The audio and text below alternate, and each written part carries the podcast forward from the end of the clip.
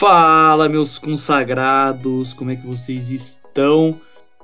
Mais um episódio do nosso querido Segue o Jogo, em nome do Filho, do Pai, do Espírito Santo. Amém. O meu nome é Vitor Gianluca e estou aqui para apresentar este programa maravilhoso. Comigo está ele, o menino do skate tênis Bibi, arroba xmunes Murilo Souza. Boa noite, Murilo. Fala, meus consagrados. E aí, como é que vocês estão? Tudo certo? Fala aí, Vitor. Como é que você tá? Tudo bem, gente? Olá, olá. Sejam bem-vindos ao oitavo episódio do Segue o Jogo. Muita felicidade em estar participando de mais um episódio com vocês aqui, meus amigos. Essa semana o bagulho tá louco, eu tô muito feliz. Eu não estou me contendo, não estou me contendo. Mas com a gente aqui também temos o nosso querido ala direita, o consagrado, o famigerado, Rodrigo Arrança. Como vai, meu querido? Vou mentir, bem eu não tô. Mas eu sou a estrela, né? Então eu tô sempre bem. Certo, rapaziada. Espero que todos estejam bem. Vocês, ouvintes do Segue o Jogo. E hoje voltamos com a presença, eu diria que ilustre, de tanta, de tanto episódio que ficou fora. É, nossa querida Júlia Cunha, como é que você está, Júlia? Tudo certo? Como é que foi essa semana de prova? Sou? Fala, Zezé. Bom dia, cara. Olha, eu tô falando por mim, não falei com o resto do grupo. Mas não dá mais pra continuar com você. que merda, tinha montado um discurso bom, aí vocês começaram a rir e não consegui. Pera aí, vou de novo. Vai, vai. Não, a gente não vai tirar isso na edição, pode ir direto. Não, agora, agora não temos mais ah, corte, tá. filha. Não, vai que então vai. tá. Como não tem mais corte? Não, aqui, Não, ó, é aqui é o vivo. famigerado arte do improviso, entendeu? A graça Exato. é essa, a graça é Tá essa, bom, entendeu? tá bom, tá bom. Vamos lá, então. Isso que é verdade, garotinho. Galera, recapitulando aí. E aí, galera, beleza? Fazia um tempinho que eu não aparecia por aqui, né? Mas a vida de universitária não é muito fácil. Se Deus quiser, logo acaba. E é isso, mano. Hoje eu tô aqui pra, só pra ver mesmo o bate-papo, porque eu não curto futebol. Então, eu não tenho nada pra falar. Entendi. É só pra resenha. né? Jogadora cara essa daí, Vitor. Jogadora cara. Não, eu Murilo. não curto futebol porque a, a situação atual do meu time não permite, né? É, Murilo, é difícil você gostar Então, de se futebol. você não curte muito futebol, eu odeio futebol, então. É, Murilo. Ô, Rodrigo, sua situação tá pior que a minha. É difícil realmente gostar de futebol após quatro derrotas seguidas ou tomar de cinco do Mengão. E é isso que a gente vai discutir hoje, né, não, rapaziada? Vamos falar um pouquinho da última rodada do Campeonato Brasileiro, rodada da qual teve alguns resultados impressionantes, eu diria. Tivemos o Bahia vencendo o Atlético Mineiro, que não é mais líder, porque o Mengão meteu de 5 no Corinthians. O Inter também venceu na rodada, o São Paulo, normal, né? 0 a 0 xoxo, tô puto, vou ter que comentar sobre. Santos também venceu. Enfim, tem muita coisa legal pra gente falar sobre a rodada e também sobre o possível novo treinador do Verdão. Palmeiras, quero saber se esse nome agrada a nossa palmeirense Júlia Cunha, jogadora cara do elenco. Já podemos começar com a discussão, Murilo? Ou você quer Não, um... com certeza, não. Com certeza que eu queria dizer que eu estou muito feliz e queria, assim, deixar claro que realmente o Flamengo se preparou aí, né? Porque o Corona, né? Porque tava preparado mesmo, né, mano? Complicado. E assim, durante esse final de semana aí, sem querer ser meio grid, mas eu tive cinco ereções durante o jogo aí, não queria dizer qual.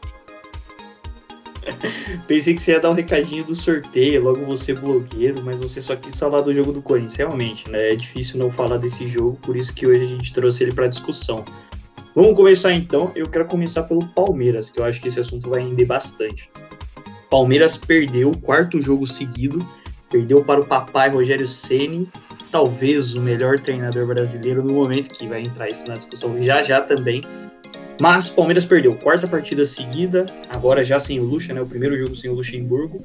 Tá próximo de apresentar um novo treinador, o Miguel Angel Ramírez. Júlia Cunha, após a quarta derrota do seu Verdão, sua locomotiva verde. O que você diria? É um bom nome pro Palmeiras, Miguel Angel Ramírez? Você acha que ele pode trazer de volta as conquistas do Verdão? Bom, Vitor, vamos por partes. Primeiro, né? O que eu diria. Que eu diria é uma vergonha o que tá acontecendo na Sociedade Esportiva Palmeiras. É uma vergonha o que o Maurício Gagliotti está fazendo com o meu time. Agora, passado esse, esse momento craque neto aqui, é, mano, eu acho que é um bom nome. Na verdade, assim, é um bom nome, mas não existem tantos nomes, né? Tipo, se a gente for colocar em questão.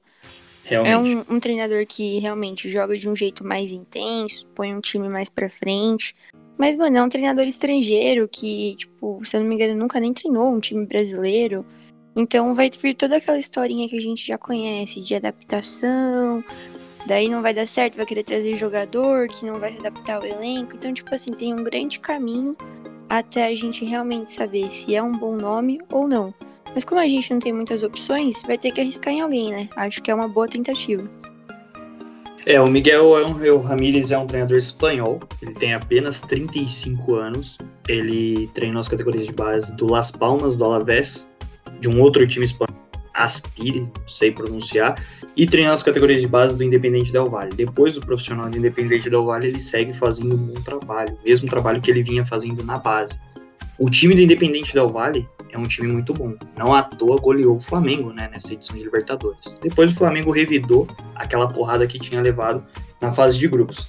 Ah, deu, deu vale é suco, deu mole é vapo, irmão. Beijão. O nosso Ribamar já entrou brilhando hoje. Sua primeira participação ilustríssima. O Murilo é muito bom.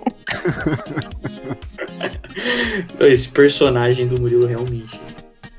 Ele esbanja, cara. qual foi? Personagens? Eu não sou assim no dia a dia, não. Não, Falou é personagem Bibi. caras, hein? Falou E é aí, tio, o cara tá falando que eu tô fazendo um personagem arrombado, Mano, o parece cara nem falou parece que tá comigo duas todo caras, dia. velho. Ele falou aqui pra mim no privado que você é mó falso. Mano, o cara, o cara vai pra academia comigo, o cara treina peito e bochecha, de tanto que ele ri, mano. Puxa. Tem no maxilar. Mano, fica difícil apresentar o podcast, mano, quando tem o Murilo pra ficar contando essas piadinhas, velho. Não aguento. Perdoa, eu vou me conter. Obrigado, posso continuar com o raciocínio?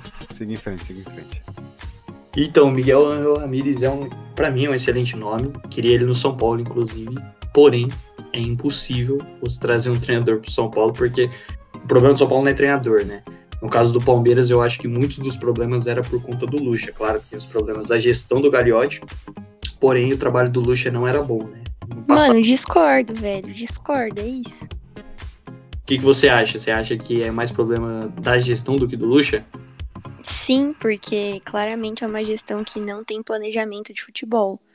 Se tivesse Mas- planejamento, não tinha mas é normal, chego ao Jô. ponto do Luxemburgo, mano. Então, mas é todas não tem planejamento de futebol no Brasil. Não, mas, mas Vitor, o Paulo Nobre fazia um trabalho no ah, Palmeiras não, com certeza. que era um, sim. um planejamento, assim, pra pelo menos manter um clube bem organizado em questão de elenco e até mesmo financeiramente falando por muitos anos. O Maurício certeza. simplesmente rasgou esse planejamento. E, mano, assim, não tem planejamento, não tem posição.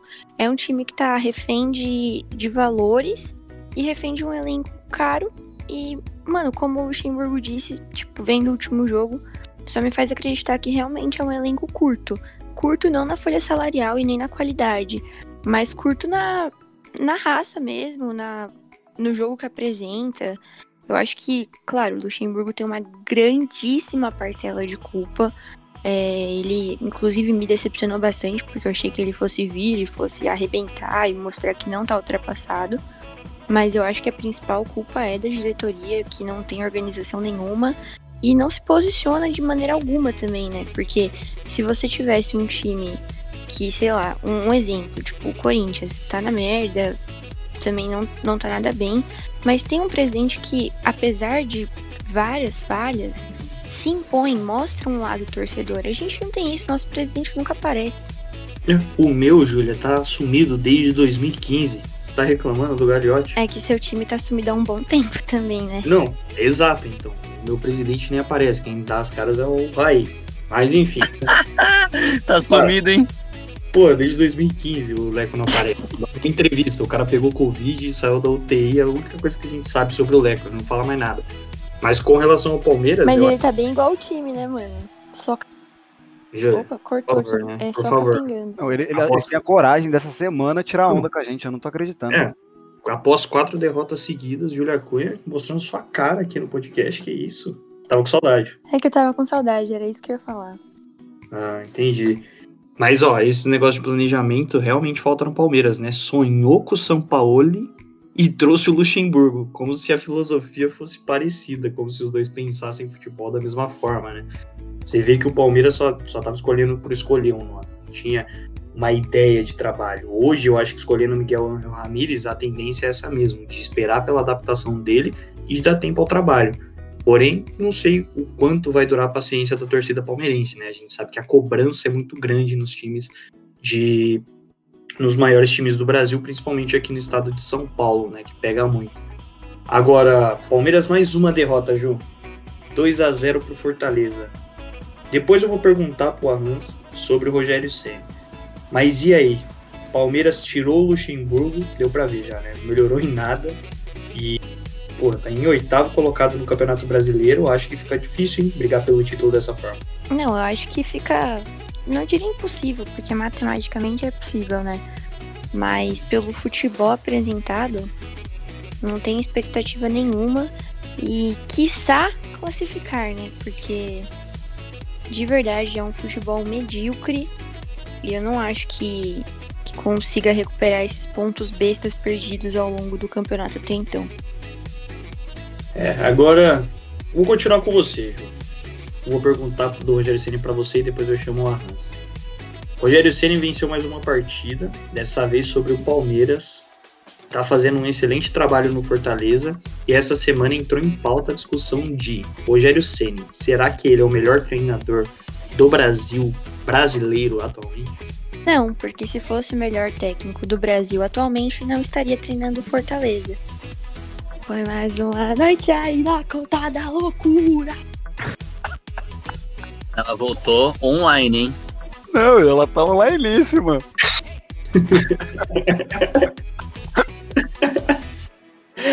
Ai, não, eu acho que. Mas é que assim, né? A concorrência tá muito em baixa, né? Com quem que o Rogério Ceni compete? Com exceção ao Renato Gaúcho. Quem que é o outro nome brasileiro aí que pode bater de frente com o Rogério Ceni? Até porque o trabalho do Rogério Ceni, né?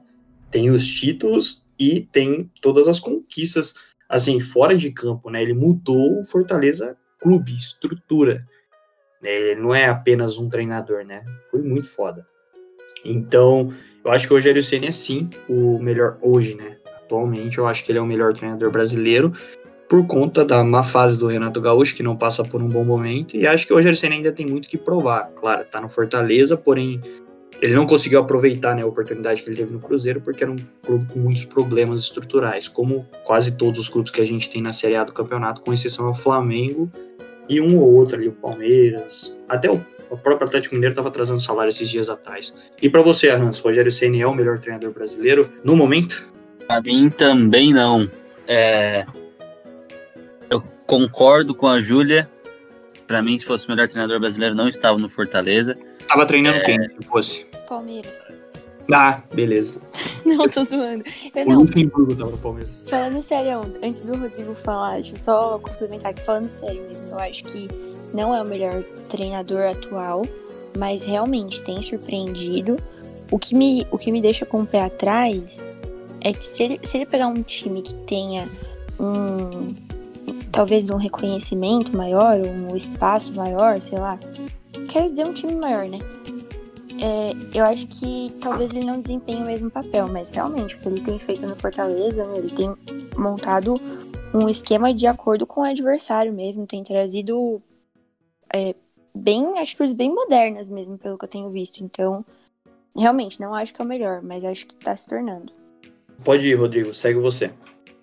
Então, eu acho que para ele mostrar que ele é o melhor treinador brasileiro em atividade atualmente, claro, é uma brincadeira que a gente faz, falando que se ele fosse melhor ele não treinava o Fortaleza, mas eu acho que para ele mostrar esse bom, bom futebol, esse bom trabalho como treinador, ele precisa treinar um clube de expressão e mostrar que ele consegue fazer esse clube de, de expressão. Então, era essa palavra que eu queria usar, Rodrigo. Muito boa a sua expressão. Obrigado pela minha expressão da expressão. É, mas eu acho que ele precisa treinar um clube de grande expressão, de, de grande porte, vai, digamos assim, do futebol brasileiro, para mostrar o trabalho dele e aí sim provar que ele é o melhor treinador brasileiro em atividade. Eu acho, eu continuo achando. São Paulo, né? Então, Murilo, põe no mudo de novo, vou continuar o que eu tô falando. Eu acho que. eu acho que. Acho que o Renato Gaúcho, claro, o momento do Fortaleza é melhor que o do Grêmio. Só que eu acho o Renato Gaúcho mais treinador do que o Rogério. Eu prefiro o Renato Gaúcho do que o Rogério. A gente tá falando de treinadores brasileiros no futebol brasileiro. Claro que a gente não tá pegando os treinadores estrangeiros. Claro que a gente ia falar aqui o Kudê, o Sampaoli e afins. Mas eu prefiro o Renato Gaúcho. Não, por mais que o momento do Fortaleza seja bom, Então, é, é isso que eu ia falar. Pegando é o falar. a barca que o é Renato Gaúcho, a barca que o Renato Gaúcho carrega e a barca que o Rogério Ceni carrega. Não, então, a discussão é o momento. O Rogério Ceni no momento, pra mim, ele é o melhor treinador. Pelo que eu vejo o Grêmio jogar de futebol, que é nada, o Renato Gaúcho, com exceção. Claro, ele teve as conquistas, e antes mesmo do podcast eu conversei com a Hansa, ele teve as conquistas, eu entendo, que ele foi campeão da Libertadores, enfim, ganhou os títulos que ganhou com o Grêmio, não perde clássicos pro Inter e tudo mais, porém eu acho que o momento que o Grêmio vive e que o Fortaleza vive, até pelo que cada um pode apresentar, eu acho muito mais surpreendente o trabalho do Rogério do que propriamente o do Renato. E se eu pudesse escolher um dos dois treinadores hoje, eu escolheria o Rogério pela ideia de futebol que ele tem. Assim como o Miguel Angel Ramírez, eu acho que é o melhor nome pro Palmeiras pela ideia de futebol que ele tem. É diferente desses treinadores do Brasil, sabe? Muitas vezes escaladores, né? Que nem, enfim, mexem no time ou tentam algo diferente. Você quer complementar, Ju? É, eu acho que quando a gente compara o Renato com o Rogério, acho que a gente já não parte nem do mesmo princípio. Eu entendo o que vocês estão falando, né? O que você pontuou principalmente, mas eu não acho que a gente possa falar e colocar os dois no mesmo patamar, porque não são clubes de mesma magnitude e não são trabalhos de mesmo período de tempo. Eu acho que de repente o que está acontecendo com o Renato, talvez ele tenha até se acomodado um pouco e poderia estar se modernizando um pouco mais, mas eu não acho que a gente possa comparar essas duas fases. É que, é, não sei, eu acho que o Rogério Senna é um treinador muito novo pro cargo e o Renato tem um pouquinho mais de tempo, né? E acho que, como eu falei, de ideia de futebol, pelo menos o que eu acompanho do Fortaleza me agrada muito mais. O Fortaleza recentemente pegou Claro, a primeiro, teve um jogador expulso e com um a menos foi lá meter o segundo gol e venceu o jogo. Contra o não, São concordo. Eu acho que o que 3 o Fortaleza tem, o que o Rogério tem feito no Fortaleza tem sido surpreendente até pelo, por questão de tempo, pela questão do que ele vem fazendo E mesmo. pelo assim, por- as pessoas que ele trabalha, né? Você pega o Sim, também pela magnitude, né, pela expressão do clube, né? Sim, Eu o- concordo nesse ponto. Eu só é acho que não melhor. sejam coisas comparáveis porque não partem do mesmo ponto, entendeu? Eu só discordo de você quando você fala que ele deveria estar treinando o Palmeiras se ele fosse o melhor treinador do Brasil. Não, eu tava zoando. Tipo, Eu eu, sei. nem, eu nem imagino que ele viesse pro Palmeiras. Até Não, eu tava eu. com isso com- eu tava falando sobre isso com o Léo esses dias. Eu acho que ele seria capaz de desenvolver um bom trabalho, mas eu não sei se eu, enquanto torcedor, estaria preparada pra ver aquilo, sabe? Mano, se você palmeirense não tá preparado pra ver isso, imagina eu, São Paulino, vendo meu treinador no Palmeiras. Coisa que o Marcos treinar o São Paulo. Não, mas o Sim, Marcos, mano. o Marcos não é treinador, né? O Marcos só sabe falar de política no Instagram dele, inclusive fala de política errônea. Fala bosta, né? Exato. Então, Parece eu, parece eu. não é uma comparação válida. Não, Murilo, não parece você, porque pelo menos você é sensato, né? Ai, fofo, adorei. Agora vamos falar um pouquinho de um time que infelizmente não tem nenhum representante aqui no podcast, que é o Santos. O Santos venceu mais uma partida, venceu Curitiba por 2 a 1 fora de casa. E última partida do Soteudo. O Soteudo tá deixando o Santos indo para as Arábias ganhar muito dinheiro. E o Santos fica aí, né? Perde uma peça importante. Recentemente tinha fechado com o Robinho, a gente comentou, teve o contrato suspenso, não vai poder jogar até o momento. E o Soteudo, camisa 10 e peça importantíssima pro time do Cuca. A Hans, o que, que você acha, primeiramente, do jogo, né? Santos e Curitiba, e depois da falta que o Soteudo vai fazer para esse time do Santos, que já é limitado com o Soteudo. Sem ele, então, Infelizmente não temos nenhum representante do Santos no podcast, nem acho que na cidade de Mogi das Cruzes, né? Mas tudo bem. É, Mano, eu acho que o Santos. Ô, Rodrigo, vou enviar uma carta pra convidar meu avô pra participar, ver se ele topa.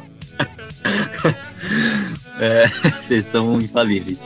Eu acho que o Santos, entre os paulistas, mostra, por mais que o time não seja aquela máquina de jogar futebol, eu acho que apresenta o melhor futebol e desempenho do, do entre os paulistas, né, atualmente. E o Soteudo, puta, é indiscutível, assim, o quanto ele joga e o quanto ele ajuda o time do Santos, porque ele, ele cai para um lado, o Marinho cai para o outro. Claro que os dois circulam muito entre o ataque, entre o meio ataque, mas é um, é um outro jogador de muita qualidade e que ajuda o Marinho a não ficar sobrecarregado. Então, claro, a função dele não é essa.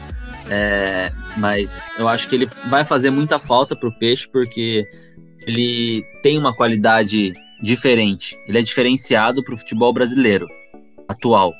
É, ele é um cara que caberia em qualquer time do país. No Flamengo ele caberia, ele brigaria. Não, não vou falar que ele seria titular e sentaria qualquer um, mas ele brigaria facilmente por uma vaga.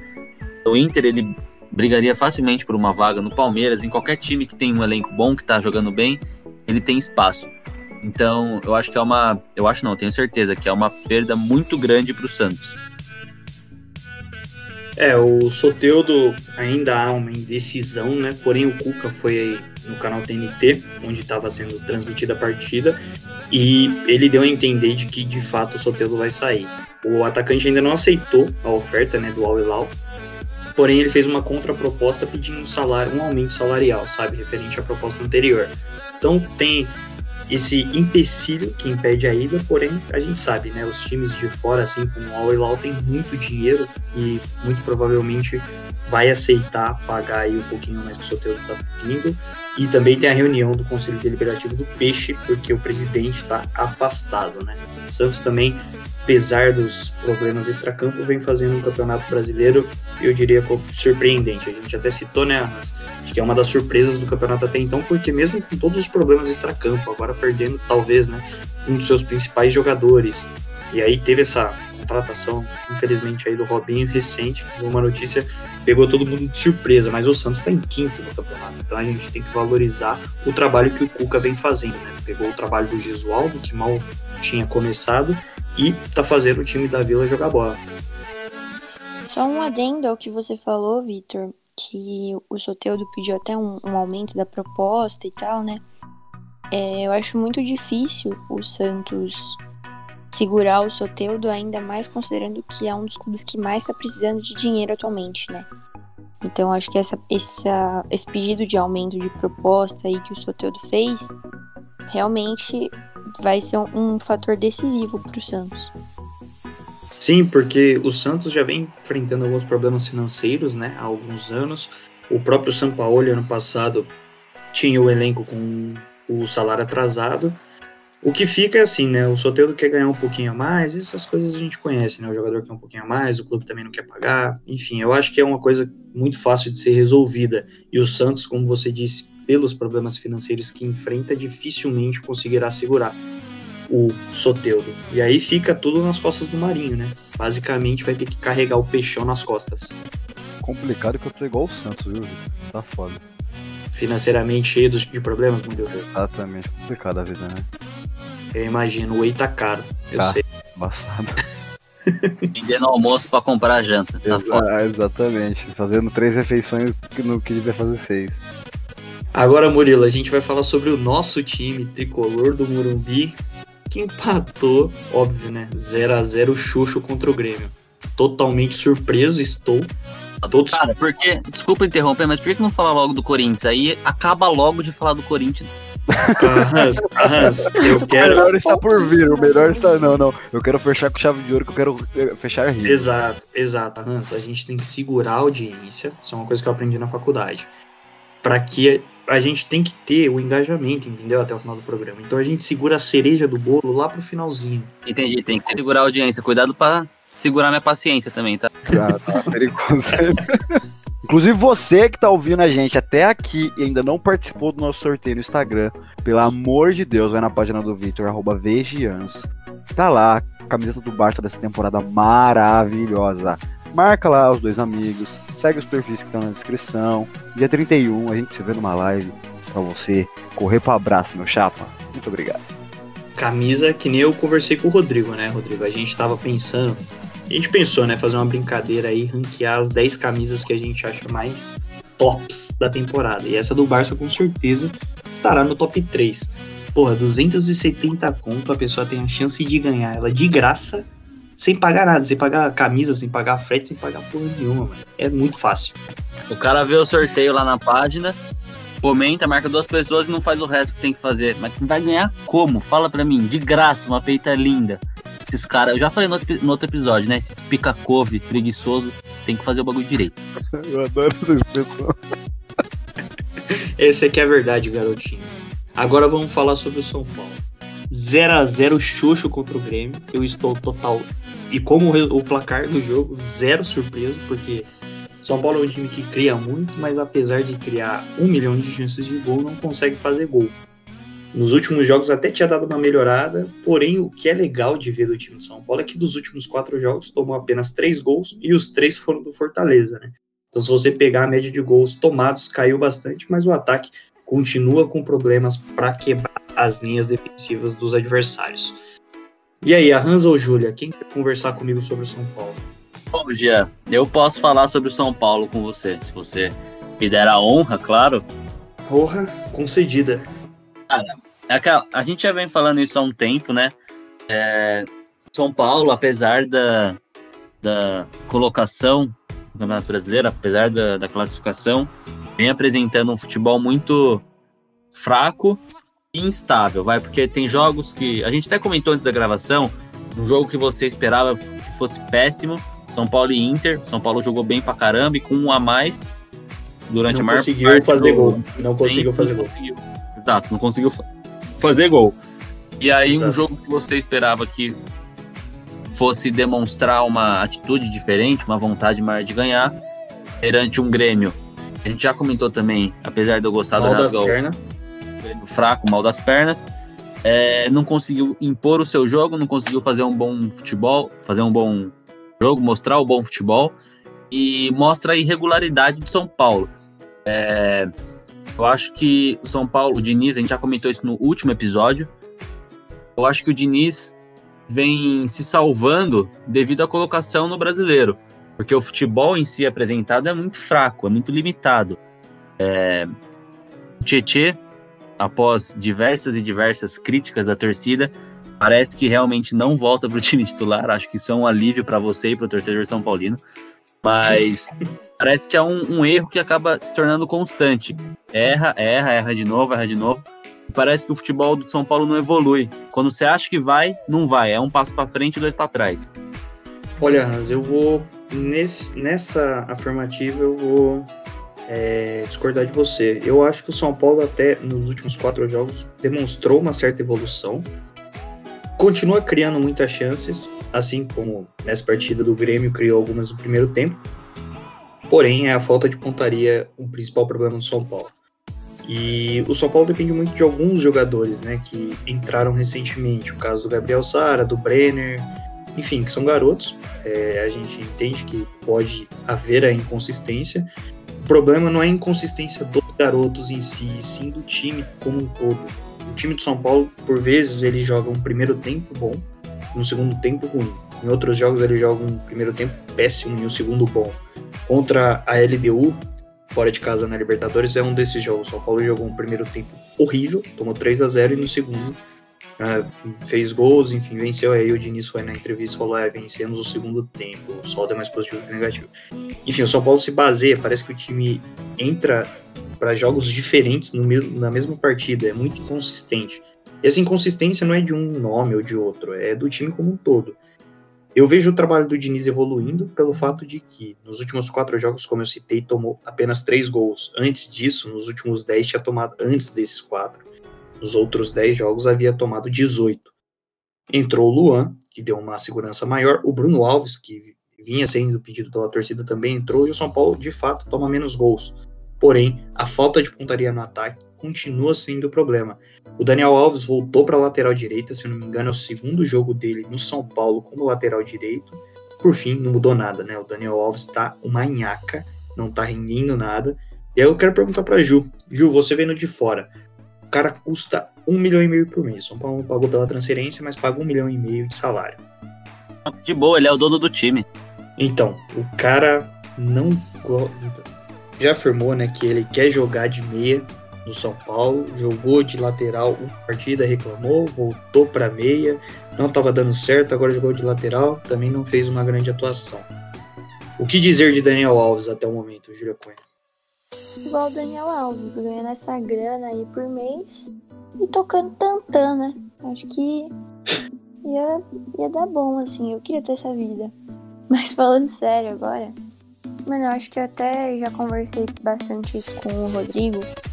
Eu acho que, primeiro de tudo, assim, num primeiro momento, o Daniel Alves vem e, e agora a gente coloca, né, toda, toda essa pressão, digamos assim, no Daniel Alves, o que é mais que justo pelo que ele ganha e pelo péssimo desempenho que tá tendo. Mas eu não acho que, que seja assim a, a causa principal, meu Deus, o problema do São Paulo é que o Daniel Alves não rende e.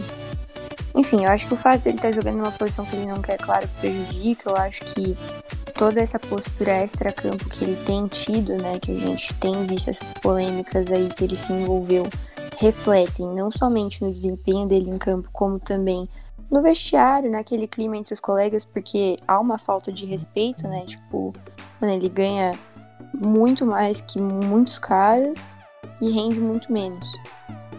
Mas enfim, acho que, como eu disse, é um problema, mas eu não acho que seja o problema principal do São Paulo.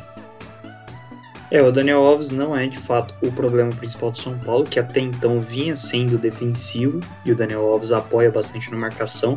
Ele tem técnica, ele tem raça, mas não é isso. É, o problema é ele ter tudo isso, querer jogar como meia, não jogar bem. Agora voltou para lateral, que é a posição de ofício dele, e também não atuou bem. Claro que voltou a atuar como meia uma partida, né? A gente não sabe se ele continuar é, atuando na posição de ofício, se ele vai ter uma real melhora. Porém, o Daniel Alves, desde que voltou o São Paulo da pandemia, ele não tem ajudado.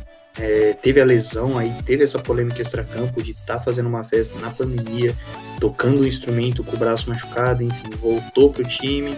Ele ainda assim é um dos líderes, dá para ver nas, nos vídeos que o São Paulo posta na SPTV, no vestiário, ele ainda é o cara que fala pelo grupo, ele ainda é o cara que briga, ele ainda é o cara que bate no peito, que vai falar com o juiz. Porém, assim, para ganhar um milhão e meio e fazer tudo isso, qualquer um pode fazer. O Daniel Alves tem que colocar essa raça e essa técnica dele e, e ela precisa fazer diferença nos números. Entrar em campo e só fazer tudo isso que eu falei, mas sem ajudar de fato em gols, que nem o batedor oficial de pênalti nos últimos jogos tem sido o Reinaldo. Eu daria essa moral pro Daniel Alves, quem sabe para melhorar um pouco a autoestima dele, melhorar um pouco os números, que ele precisa de um empurrãozinho, sabe? O Diniz mexe muito com o jogador, parte pessoal do jogador, acho que o Daniel Alves está precisando dessa moral. O problema é estar tá ganhando um, um, milhão e meio, ter essa cobrança sobre ele. O São Paulo, eu vejo uma evolução no trabalho do Diniz, porém não vejo uma evolução nas atuações do Daniel Alves. O Hernani está velho, o Vitor Bueno não vem jogando bem. Enfim, o meio de campo de São Paulo não é muito criativo e além da falta de pontaria que acontece no ataque, muitas vezes o meio de São Paulo não cria muitas chances. Assim como o Arran citou, numa conversa que a gente teve, o São Paulo pegou o Inter, jogou cerca de 40 minutos com a mais e não conseguiu perfurar a defesa do Inter. Ontem, contra o, é, nessa última rodada contra o Grêmio, também não conseguiu perfurar a defesa do Grêmio, jogando em casa e tendo que ter, tomar atitude do jogo. Essas inconsistências vão tirando o São Paulo da briga do campeonato. Não que eu acho que vai brigar, mas é um campeonato que todo mundo está patinando. Inclusive o Atlético Mineiro, que a gente vai falar já já, que perdeu do Bahia. Então, se o São Paulo não perdesse esses pontos bestas, poderia estar no topo da tabela, ou quem sabe, bem próximo. Agora vamos falar um pouquinho sobre o Corinthians. Não, Corinthians Eu falei, eu vou segurar a audiência, vou manter para o final. Vamos falar sobre o Inter, que venceu o Vascão lá no Sul, inclusive estreou um uniforme cor-de-rosa, muito bonito, por sinal, em homenagem ao Outubro Rosa, né? A Adidas lançou uma camisa rosa pro São Paulo, pro Inter, pro Flamengo. Camisa muito bonita, o Inter estreou com ela, gol do Edenilson, Thiago Galhardo, 2 a 0 Inter, tá na parte de cima da tabela, tá brigando pelo título. O Inter vem surpreendendo nesse campeonato, não é não, Hans?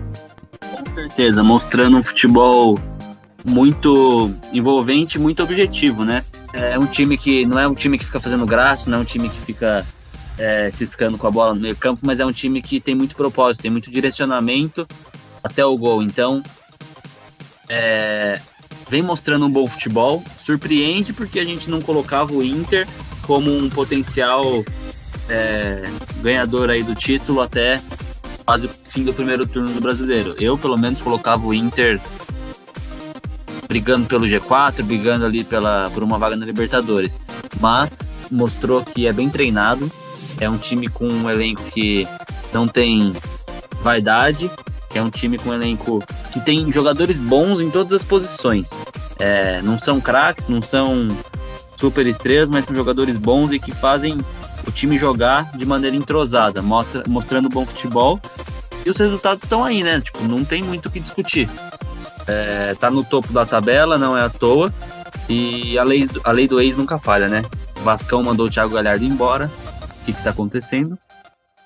Hum. Thiago Galhardo, inclusive, vem jogando muito bem no Internacional, né? Um dos artilheiros do campeonato, vem surpreendendo, assim como o trabalho do Cudê, né? Mais um estrangeiro que chega aqui no futebol brasileiro e começa a nos ensinar muitas coisas, né? É, diferente dos treinadores brasileiros, que a gente tem um ou outro nome bom, quase todo estrangeiro que vem para o Brasil, pelo menos esses que estão recentemente, tem dado certo.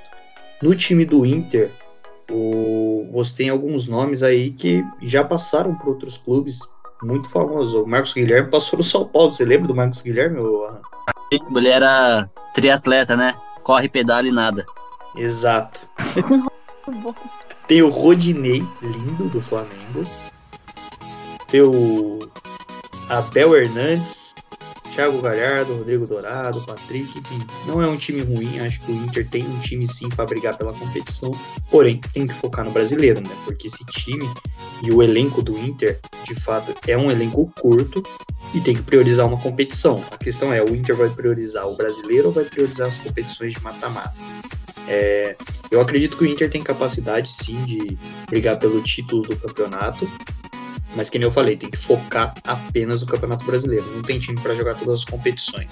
E o Atlético Mineiro, que é o outro time que briga pelo campeonato, perdeu para o Bahia, por isso o Inter está no topo, porém só tem o brasileiro para disputar. O Flamengo encostou no Inter, mas enfim, Júlia, o Inter, você acredita que vai manter esse rendimento até o final do campeonato e de fato vai brigar pelo Campeonato Brasileiro? Lembrando que são 17 jogos e o Inter é o líder. 66,7% de aproveitamento, assim como o Flamengo, ambos com 34 pontos. Cara, eu até acho que o Inter briga assim pelo título. É, eu acho que tem evoluído, tem mostrado um bom futebol. Como vocês citaram, o Galhardo, para mim, disparado, um dos melhores jogadores atualmente no futebol brasileiro. Mas não acho que seja que brigue pelo título 100% por competência própria. Eu acho que briga pelo título também por incompetência dos demais clubes que estão disputando o Brasileirão. Eu acho que, por exemplo, se o próprio Palmeiras estivesse numa posição melhor, com um time mais estruturado, é, acho que seria, seria páreo, assim. Acho que tá tudo sendo favorável pro Inter, mas também é um pouco de sorte.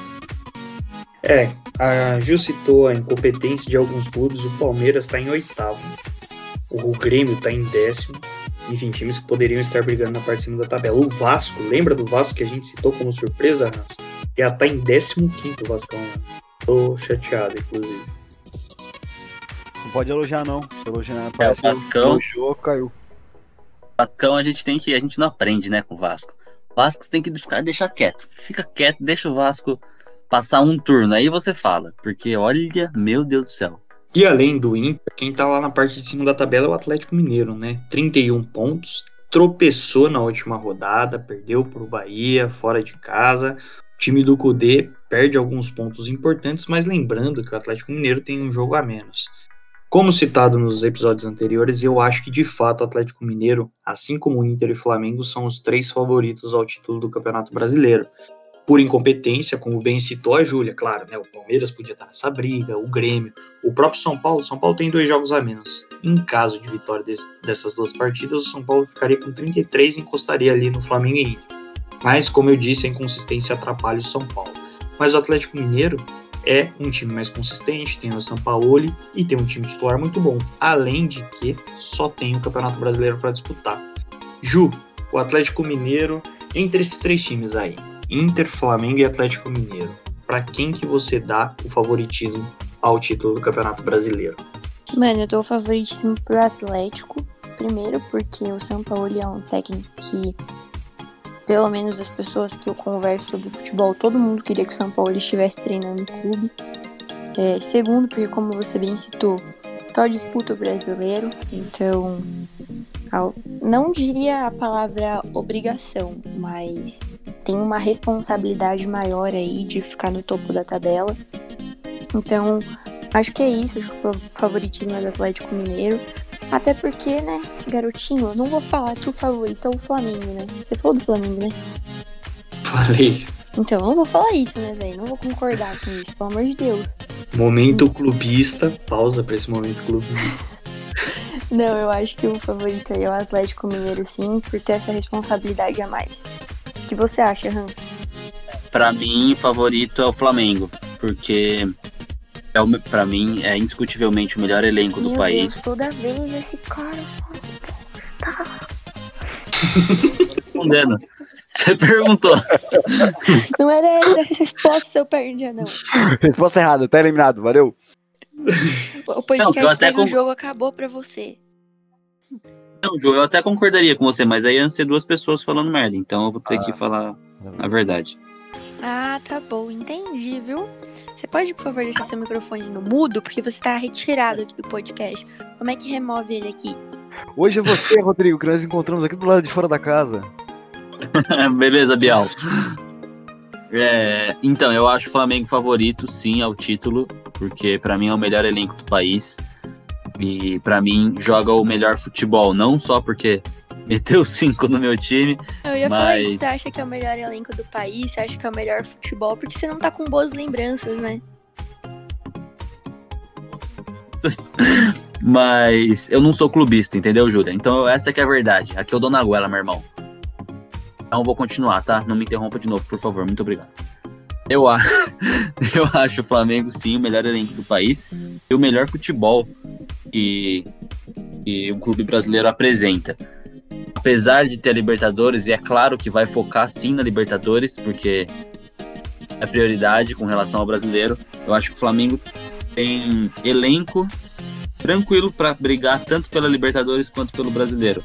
E eu acredito que se o Flamengo reencontrar, eu acho que não vou falar que já reencontrou, porque não é aquele time avassalador do ano passado. Mas se o Flamengo não, não, não se tornar irregular é, no Campeonato Brasileiro, que eu acho que pode acontecer, mas é improvável, eu acho que o Flamengo tem tudo para ser campeão.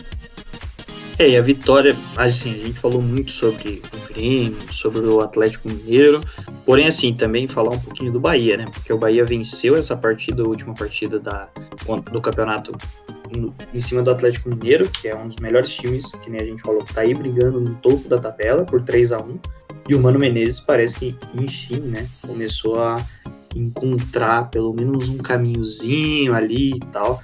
E o Bahia passou o Corinthians. Então, já linkando, já falei um pouquinho do Bahia, agora vamos falar sobre o Corinthians, nosso último tema. Segurei a audiência até agora. Inclusive, é, não dá para segurar a paciência do, do Rodrigo, porque ela não existe.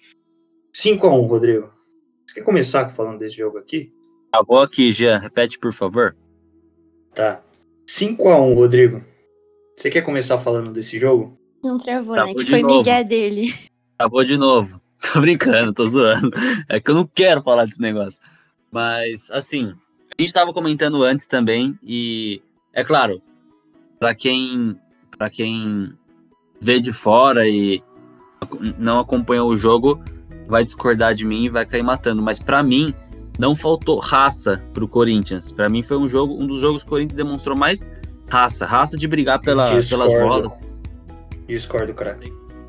Assim, o Corinthians demonstrou vontade, brigou pelas bolas, chegou junto, deu carrinho, deu solada e essas coisas que a torcida exige. Só que o Corinthians pegou um Flamengo absurdo, com um ataque, com um meio ataque é, letal, sem palavras, com uma defesa fraca e exposta. Então, assim, pode ter a raça que for. É óbvio que não ia ganhar o jogo do Flamengo.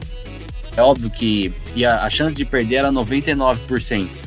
Então eu acho que Corinthians acabou perdendo o jogo em si pela limitação técnica e tática. É, claro, eu acredito que ele começou o jogo com a escalação errada. Isso eu já tinha falado. Ele e Mancini, né? Mancini. Mas acredito que o Mancini começou o jogo com a escalação errada. Já falei na quinta-feira que para mim o Casares não pode ser banco desse time, nunca. É, o Camacho não pode ser titular desse time nunca, porque é muito fraco. É assim, é deplorável o futebol que esse cara joga. E não tô falando que se começasse com o Casares e não com, com o Camacho, se começasse com o Cantijo e não com o Vidal, por exemplo, é, ia ganhar o jogo, ia dar trabalho. Não tô falando isso. Mas tô falando que esse não é o time ideal na minha visão, na minha mera observação e opinião, como um torcedor para mim, esse não é o time que o Corinthians tem que começar jogando pelas peças que tem. É, então, eu acho que assim, teve erro na escalação, teve. Não ia mudar, se escalasse direito, na minha opinião, não ia mudar o resultado do jogo. Podia não ser 5, podia ser 3, tá ligado? Mas tudo bem. É, não ia ser algo que fosse fazer o Corinthians ganhar o jogo. É, mas eu acho que não faltou raça para os jogadores do Corinthians. Acho que não faltou vontade e e briga e luta e tudo que a torcida exige que a gente sabe que é o que realmente importa no Corinthians. O último gol do Diego, por exemplo, o cara que não viu o jogo, viu os gols, vai falar: Nossa, olha o gol do Diego, ele foi passeando, como que não faltou raça? Mano, o jogo tá 4x1, tá ligado? Mais não, de 40 Pra mim, Rodrigo, pra mim, o gol do Vitinho já demonstrou. Nem tava no. Nem foi, foi um dos primeiros gols. E o time nem apertou. Porra, o Vitinho dominou com toda a tranquilidade do mundo mirou onde não, mas, apou o corpo e chutou. Isso foi, acho que, o segundo gol do Flamengo. Aí, Pô, foi acho que seis minutos do segundo tempo. Então, Só que assim, já. Pô, o cara deu carne na lateral, mas na hora do gol do Flamengo ele ficou parado. Só que assim, isso mostra a limitação e a falta de qualidade técnica da, do sistema defensivo para marcar. Porque ali não é lugar de chegada no carrinho, de chegada no butinado. Ali você tem que saber marcar. E o time do Corinthians, naquele aquele Camacho que estava acompanhando o Everton Ribeiro, e aí ficou na sobra, foi atrás do Vitinho. E o Marlon, que estava na frente do Vitinho, que é o zagueiro que entrou no lugar do Bruno Mendes, que foi expulso no último jogo, muito é muito fraco defensivamente. Então, é claro que eles não vão chegar dando bote ali, porque o Vitinho dá um corte, é falta, e a falta ali é uma chance clara de gol. Então, então claro, mas Vitinho... saiu o gol. Mas saiu o gol. Tudo bem, não, tudo bem, saiu o gol. Saiu o gol, só que assim. Eu preferi a falta.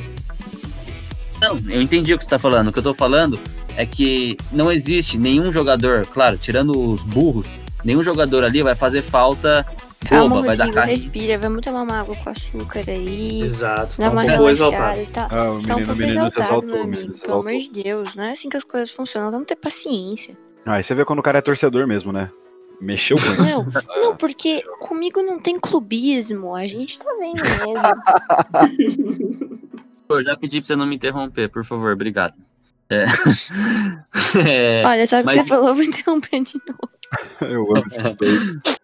Mas eu acho que assim, eu acho que não faltou raça, eu acho que aquilo ali é muito mais falha do sistema defensivo, seja técnico ou tático de quem tava marcando ali. O próprio Gil, o Gil tá numa fase ruim. Eu gosto do Gil, eu adoro, eu acho ele um puta zagueiro. Não, o Mas Gil tá tá numa- numa fase péssima. Pré Não, o Gil tá numa fase jogador. ruim. É aquela história. Quem tem que se fuder, vai se fuder, cara. Quando não é pra entrar, não vai entrar. A má fase faz com que a E o bola não entre. A bola... Então, o pra mim, Cássio? já falei, falei na quinta-feira também. O Walter, depois da exibição dele contra o Atlético Paranaense, Deveria ser ele não, titular. pôde, ele não pôde, por, por máximo respeito ao Cássio, eu já tinha citado que eu achava que o Cássio não tinha que sair, mas assim, o Cássio teve que sair. O Walter teve que entrar. Então, é muita sacanagem com o Walter não reconhecer o mérito dele em um momento que o Corinthians tanto precisou e ele foi tão efetivo. Pra mim, ele tinha que ter sido titular no jogo de ontem. Aquele gol de cabeça do Natan, foi o falar alguma terceiro. coisa? Eu preciso falar alguma coisa? Murilo, eu Não, acho que depois você do pode Rodrigo mutar. você vai. Depois do Rodrigo você vai entrar. Não, não, do Walter ser titular, eu preciso falar alguma coisa? Não preciso É, falar mas nada. no Walter. No Walter. Tá bom, obrigado. Aquele gol, o terceiro gol do Flamengo, do Natan de cabeça, se fosse o Walter, claro, não dá pra falar o se, se, se. Mas eu acredito que o Walter não tomaria aquele gol. Então, eu acho muita sacanagem, achei muita sacanagem com o Walter. É, também não acho que, nossa, o Walter ali ia resolver e o Corinthians ia ganhar o jogo. Também não.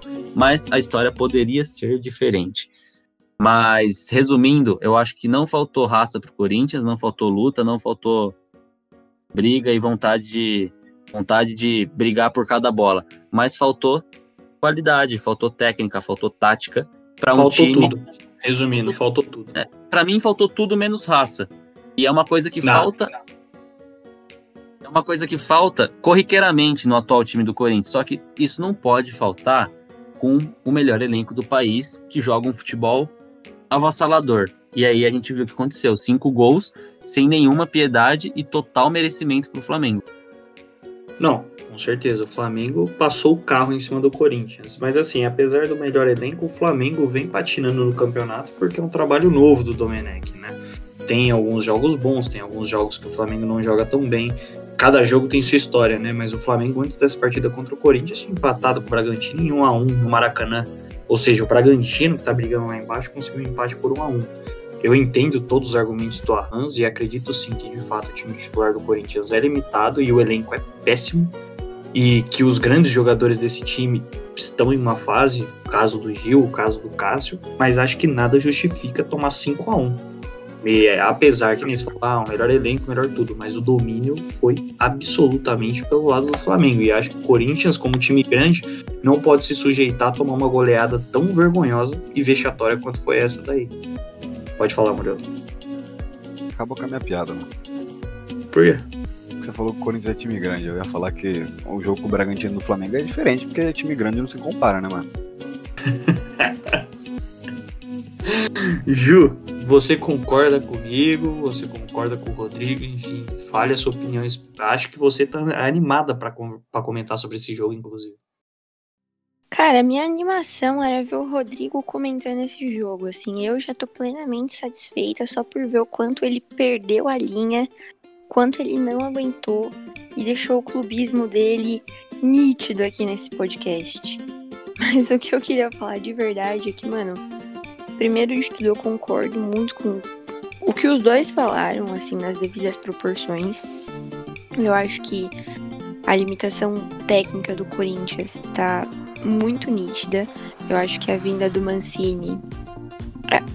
Assim, ele nem teve tempo de trabalho, né? Então nem dá para colocar a culpa nele ou em qualquer outra coisa. Mas eu acho que essa, essa vai ser a desculpa que vai ficar se arrastando, sabe? Veio um técnico novo, aí vai tomar uma goleada, como foi agora, vai ter um péssimo desempenho, como tem acontecido, aí vai falar que não teve, o técnico não teve tempo suficiente para trabalhar com o elenco.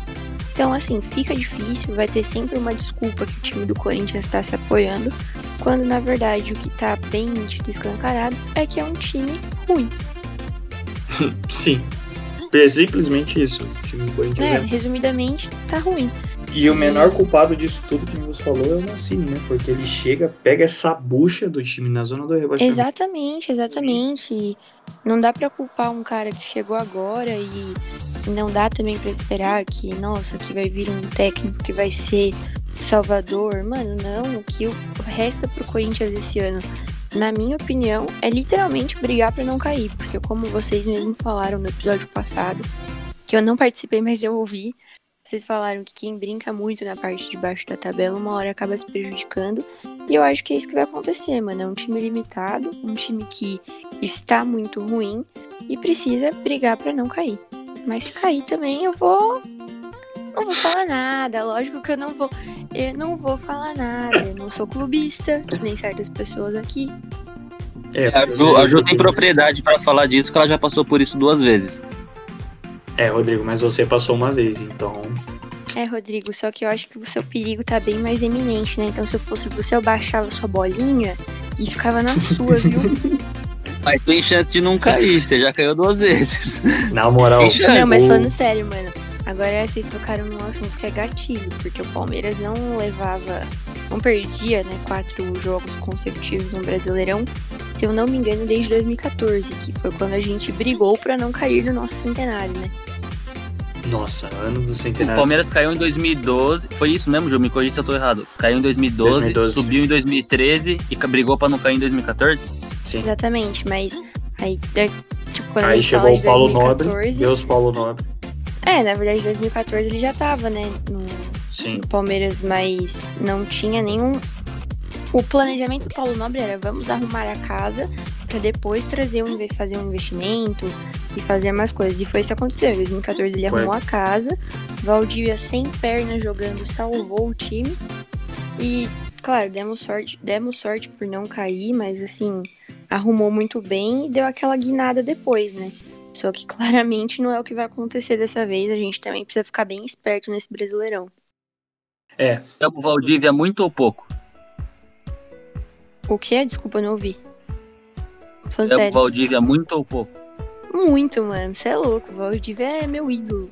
mano, eu vou comentar disso em outro episódio, porque eu vendo de não, Mano, na moral, o tipo, o Valdívia Valdívia... não é nada, velho. De um bom jogador. Vitor. O Valdívia é tudo pra mim, na moral, velho. Tudo, tudo, tudo. Pô, não fala Isso do que ela não é clubista. Não, Não é fala do clubista. Valdívia, na moral. Júlia, eu vou deixar essa discussão pra quando você tiver Ai, ai. bateria, pra você ouvir meus argumentos. Fechou, galera. 4% aqui. Então é assim que 4% é a minha paciência pra, pro Rodrigo Arranjo hoje também, porque hoje ele estava mínimas, né? Vocês perceberam? Ou foi só eu? Não, ele tava. Vá. Não, eu, eu adoro. Quando vocês participam junto, eu adoro, gente. Eu não tem como explicar.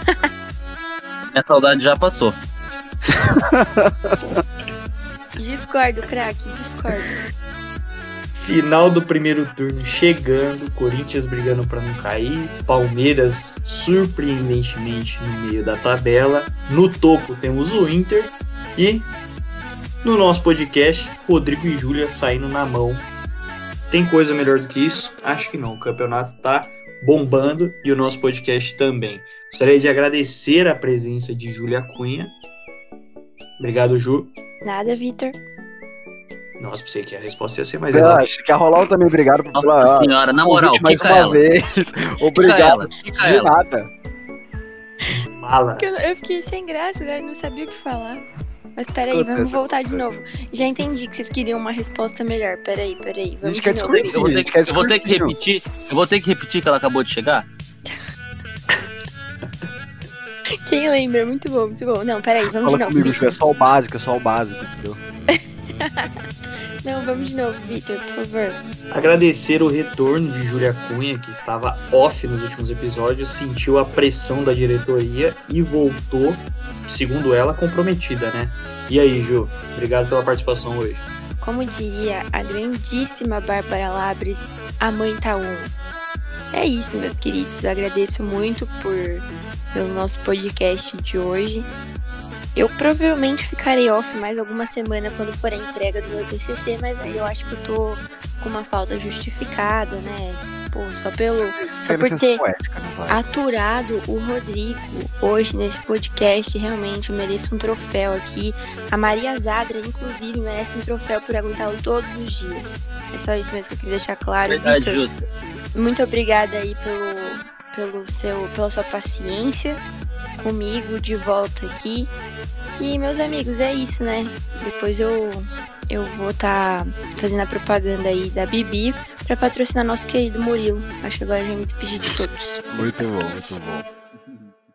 Verdade, Ju, você, você merece ser recompensada por me aguentar. Acho que você pode ficar fora um mêsinho aí pra ser recompensada.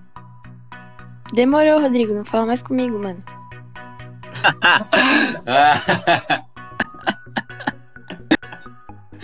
E além da presença da Júlia, Rodrigo, muito obrigado pela presença pós afundada, passada de carro atropelada que seu time sofreu nesse final de semana. Não foi fácil para você estar aqui, mas obrigado por participar de mais um episódio do nosso querido Segue o Jogo. Valeu, tchau. Tô brincando. É, muito obrigado, galera, é, por mais um podcast aí, por mais uma resenha garantida. E deixar o papo aí pra todo mundo que ainda não se inscreveu, não, não se inscreveu as ideias, não participou do sorteio. galera, Se inscreve no YouTube. canal, ativa o sininho da notificação. é muito YouTube, caralho. Ai, cara, os influencer novo, porra. Então, rapaziada, vocês estão moscando demais. Participa do sorteio lá. Muito fácil. Que isso, só comentar duas pessoas e seguir eu, o Vitor Gianluca, o podcast segue o jogo. X Muniz e Ju Cunha Underline. O Vitor Gianluca é Gians. Então, vocês estão moscando. Participa lá, seus pernas de anão. Mais, um, mais uma vez, obrigado aí. A Júlia vai acabar a bateria, então Forte abraço, tamo junto, até a próxima, rapaziada. Além do Rodrigo, nosso querido menino, influencer, bodybuilder e cara, garoto propaganda, a cara da marca Bibi. Murilo, obrigado por mais uma participação. Tamo Júnior. Meus amigos, eu que agradeço. É sempre muito bom poder gravar com os senhores e que episódio sensacional. Ri muito. e é isso aí, tamo Júnior, velho. Oh, falar, avisar todo mundo aí também que eu e o Victor estamos numa correria aí. Que a gente não é clubista, mas a gente tem uma página aí junto com os mineiros. Mandar um salve aí também pro, pro Camargo e pro Gui. Segue lá no Instagram, Respeito Tricolor, o nosso arroba. E confere lá que a gente posta conteúdo semanalmente. Muito obrigado. E outra coisa, é, participa do sorteio, vai, mano. Por favor. Muito obrigado. Nos vemos semana que vem. Muito obrigado de novo. Tchau. Eu não vou citar a rede social de todo mundo aqui, o Rodrigo citou a minha, é só colar lá no post do sorteio, já participa e, consequentemente, você vai ter acesso à rede social do Rodrigo, do Murilo e da Ju. Valeu, rapaziada, obrigado pela paciência, obrigado por escutarem a gente até aqui. Nos vemos no próximo episódio e é isso. Tamo Júnior. Segue o jogo.